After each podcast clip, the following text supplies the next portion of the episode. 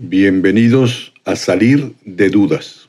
El padre Pablo Arce Gargollo contesta una a una, en directo. Comenzamos Salir de Dudas.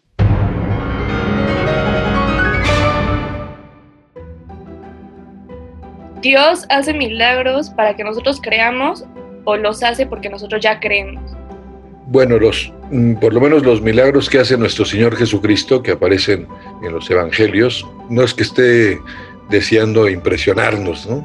De hecho, a veces hace milagros y la gente le dice, cállate, no, no lo comuniques, ¿no?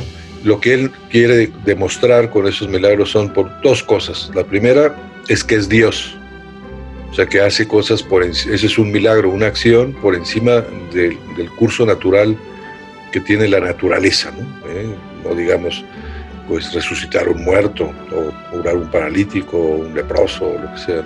Pero es para que, digamos, él está hablando, ya, ya impacta mucho con su palabra y con su figura y con su ejemplo, pero dice, yo soy Dios y lo que estoy demostrando con hechos. En el fondo esos milagros son una manera en que el hombre empieza a tener más fe, porque hay una fe humana, me cae bien, habla bien, es atractivo su figura o su manera de vivir, pero con esto demuestra que es Dios.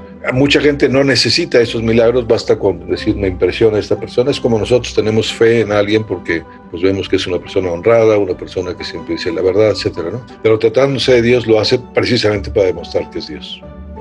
Y a lo largo de la historia, lo que sabemos de la acción de Dios, que mucho viene en el Antiguo Testamento, también hace lo mismo, pero ahí hace cosas tremendas, ¿no? A veces hace cosas de castigos, cosas para decir, yo soy el único Dios, yo soy el único que puedo hacer estas cosas, ¿no? Cuando está formando ese pueblo y hay otros pueblos alrededor que son politeístas y dice, solo hay un único Dios, soy yo, y por eso también hay, hay una serie de milagros. Y luego los milagros también tienen una función muy interesante ahora, en los tiempos actuales. No es que los milagros solamente se dieron hace siglos, sino que hoy también se dan muchos milagros. Eh, la mayoría de ellos es muy difícil probarlos por ejemplo, en las causas de canonización, pues eh, se sigue todo un proceso que es un proceso muy riguroso de, testigos o de cosas, de documentación histórica, etcétera. Pero una vez que se demuestra que tal persona, hombre o mujer, vivieron de manera heroica todas las virtudes, o sea, que lucharon porque su fe, su esperanza, su caridad, las virtudes teologales, o la prudencia, justicia, fortaleza y la templanza los vivió en grado heroico, fue mejorando cada vez más para que el, Papa pueda decir que esa persona es un beato, tiene que haber un milagro.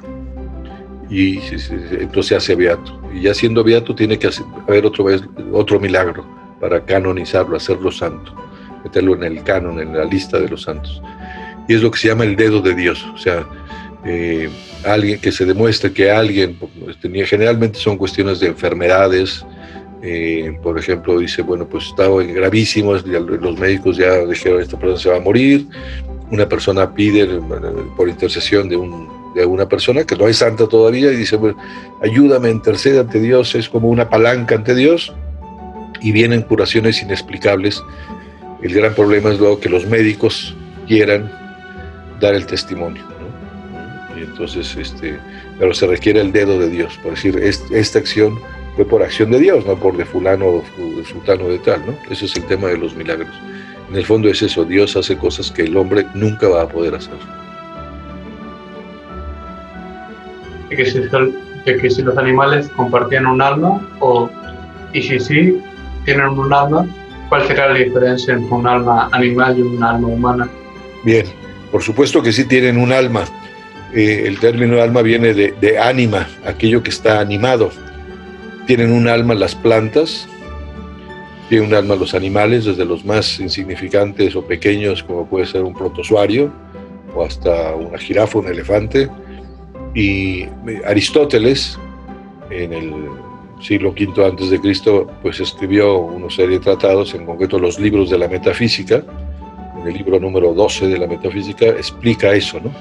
Es decir, que lo animado tiene un alma, ¿eh? ánima pero hay, digamos, grados de animación, mientras que, eh, digamos, una planta pues está animada, la vemos crecer, desarrollarse, dar fruto lo que sea, eh, no tiene ningún elemento inmaterial, todos son procesos químicos, ¿no? ¿Eh? Lo que se da.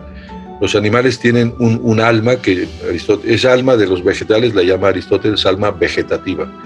Los animales tienen un alma que Aristóteles llama alma sensitiva. Son sensibles a muchas cosas, pero no hay ningún elemento inmaterial. Son imágenes, figuras, memoria. Pues vemos, por ejemplo, eh, el caso de los elefantes que dicen que tienen muy buena memoria, o los delfines que aprenden tales o cuales cosas, o un chimpancé. Pero el único ser, digamos, compuesto de alma eh, espiritual, totalmente de espíritu, de inmaterialidad, es el hombre. Y Aristóteles lo demuestra de la siguiente manera, dice, si, si el ser humano es capaz de hacer actos inmateriales, por ejemplo, Rubén, ¿tú qué acto inmaterial has hecho el día de hoy? totalmente inmaterial, fuera de la materia. Pues como hacer matemáticas. Sí, bueno, estás usando este algo de algo de, pero bueno, hacer hacer matemáticas. Eh, ¿Qué otra cosa? soñar. Soñar, quién sabe. Digo, son imágenes de la memoria, puede ser meramente sensible. ¿Qué otra, a ver, quién se les ocurre a ustedes? ¿Qué otro acto inmaterial han hecho hoy? ¿O están haciendo en este momento? ¿Están pensando? tienen conceptos que son totalmente inmateriales, pueden hacer razonamientos, gracias a eso les permite hablar o escuchar. Yo digo conceptos, suelto aquí por, por eh, Zoom y ustedes escuchan y entienden, es un acto totalmente inmaterial, no necesita la materia. Entonces Aristóteles dice, si el ser humano es capaz de hacer actos inmateriales, necesariamente hay un principio de inmaterialidad al que yo llamo alma intelectiva. Y esa, esa alma que es, este, intelectiva que es con acciones totalmente inmateriales, es una de las semejanzas con Dios. Dios es espíritu puro y nosotros tenemos algo de esa espiritualidad que nos permite hacer actos eh, totalmente inmateriales. Viendo todo, o sea, los problemas económicos que hay en el mundo, o sea, en África y así, ¿por qué la iglesia no dona más dinero o da más? O sea, ves las misas de la iglesia y ves que todo está rodeado de oro, ves que viven como muy excéntrico, o sea, el Papa con su bastón de oro y así. no entiendo por qué no reparten más su riqueza en vez de quedarse, o sea, por qué se quedan tanto. Bien, la pregunta es, muy buena y es, y es muy frecuente, fíjate, esa pregunta la, suelen hacer mucho, el tema de las riquezas de la iglesia, ¿no? Yo creo que hay que distinguir, distinguir, dos cosas. Claro, quizá eh, ahorita lo que has dicho es toda una percepción, ¿no? Y a veces lo que sucede es que hay ignorancia de realmente qué pasa en la iglesia. Primero hay que hablar de las riquezas de la iglesia, ¿no? Las riquezas, evidentemente la, la iglesia católica es la organización unitaria más grande del, del mundo porque somos como 1.100 millones de católicos, ¿no? O sea, unitariamente no hay empresa más grande que esa si la vemos con ojos meramente humanos. Y evidentemente a lo largo de los años, pues las épocas son muy distintas, pero por lo menos antes del siglo XVI, pues la gente rica con dinero, pues no lo guardaba, ¿no? Había muy pocos bancos realmente, ponían todo a disposición para hacer iglesias o para el arte, ¿no? El arte pictórico, la escultura, o pues gente que dice, pues ahí ese es un sagrario de donde está Jesucristo, pues lo vamos a enriquecer y se hicieron las grandes catedrales, ¿no? Pues decíamos las romanas, el estilo románico, luego el, gótico y luego todo el renacimiento que fue de esplendor, ¿no? Y uno puede decir, bueno, ¿por qué no venden todos esos edificios, ¿no? ¿A quién se los vendes, no? ¿A poco Bill Gates o, o Steve Jobs podían comprar San Pedro, el Vaticano? Pues ¿para qué, no? el Vaticano vas a los museos, son siglos de regalos y de cosas que van llevando las gentes o jefes de Estado. Ahí está, ahí están unos museos, yo creo que es de los museos más ricos del mundo. Y, sin embargo, pues nadie va a comprar eso, no puedes vender obras de arte así sin más, ¿no? Eso es por un lado. O sea, hay unas riquezas que muchas de esas es en función de una fe que dice, esto es para Dios, esta es la casa de Dios, vamos a hacerlo lo mejor posible, ¿no? hay épocas, ahora la época nuestra pues es mucho más minimalista, no se podría hacer cosas como se hacían en el, medioevo, en el renacimiento, y quizás son cosas muchísimo más este, austeras y quizás así debe ser, ¿no? Eso es por un lado. Por otro lado, la institución que más ayuda en todo el mundo es la Iglesia Católica. eh, todos los años hay un informe en el anuario pontificio de todas las ayudas que se dan en el mundo entero. O sea, nada más piensan, hay que pensar, por ejemplo, la iglesia lo que pasa es que Jesucristo nos dijo que, que, fuéramos humildes, que no estuviéramos presumiendo, que lo hagas con la mano derecha, no lo sepa tu mano izquierda, pero si tú cuentas el número de hospitales que llevan organizaciones religiosas, de escuelas, de leprosarios, de asilos, eh, la atención del SIDA, por ejemplo, la única institución que en serio está atendiendo a gente con SIDA, pues son los católicos. En cantidad de lugares extremísimos en la punta de un cerro, perdidos. Hay ahí siempre grupos de sacerdotes o religiosas que hacen maravillas. Luego hay toda una ayuda Caritas, por ejemplo, es una organización mundial que da millones de dólares de ayuda, ¿no? Pero quizá es ese tema, ¿no? Es la percepción como si la iglesia no hiciese nada, ¿no? En el terreno de la educación, en el terreno de la, de la cultura, de la salud, eh, hay, hay, muchísimas cosas, ¿no?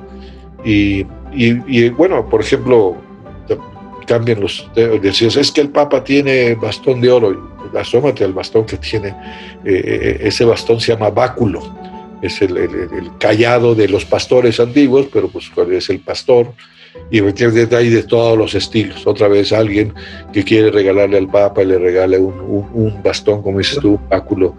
Y ahora, el Papa actual usa uno muy discreto, ¿no? mucho más austero, pero hay una cantidad de, de báculos.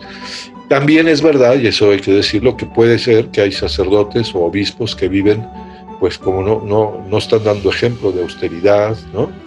Algunos tienen que viven en, lo que antiguamente se llamaban los palacios episcopales.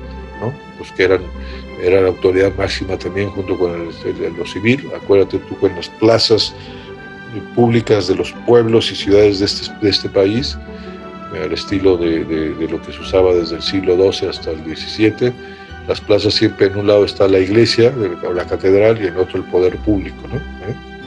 excepto en Páscuaro, que Páscuaro, Vasco de Quiroga no quiso hacer eso, hizo una plaza la más espectacular que hay aquí, que es la Plaza Mayor, la Plaza Vasco de Quiroga. Pero bueno, es verdad y los sacerdotes y obispos tenemos que ser más austeros. Este Papa nos ha dado un ejemplo maravilloso. Él, Papa en Roma, le, la Mercedes-Benz, pues le da un Mercedes para que el Papa se trasladara. Dijo, yo no quiero Mercedes, se sube en un Fiat pequeñito.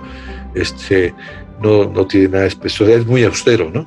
Y eso es lo que creo que tenemos que hacer los sacerdotes y los obispos, pero y buscar que canalizar cada vez mejor los recursos, ¿no? Pero hay, hay, hay, es increíble en ese anuario si hay todo un informe, hay mucha transparencia en los recursos. No, no sé si con eso te, te, ayuda Daniel, pero pero y puedes meterte a buscar, pregúntale al señor Google, este eh, y, ahí está el informe, hay transparencia de todo lo que se hace en todos los países, en todas las regiones, lo que hacen muchas organizaciones. ¿eh?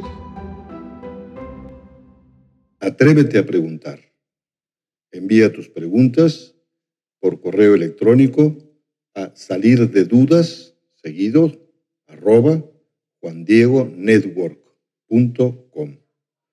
Dinos también si quieres participar en vivo en una sesión por Zoom. Está claro, hay que salir de dudas.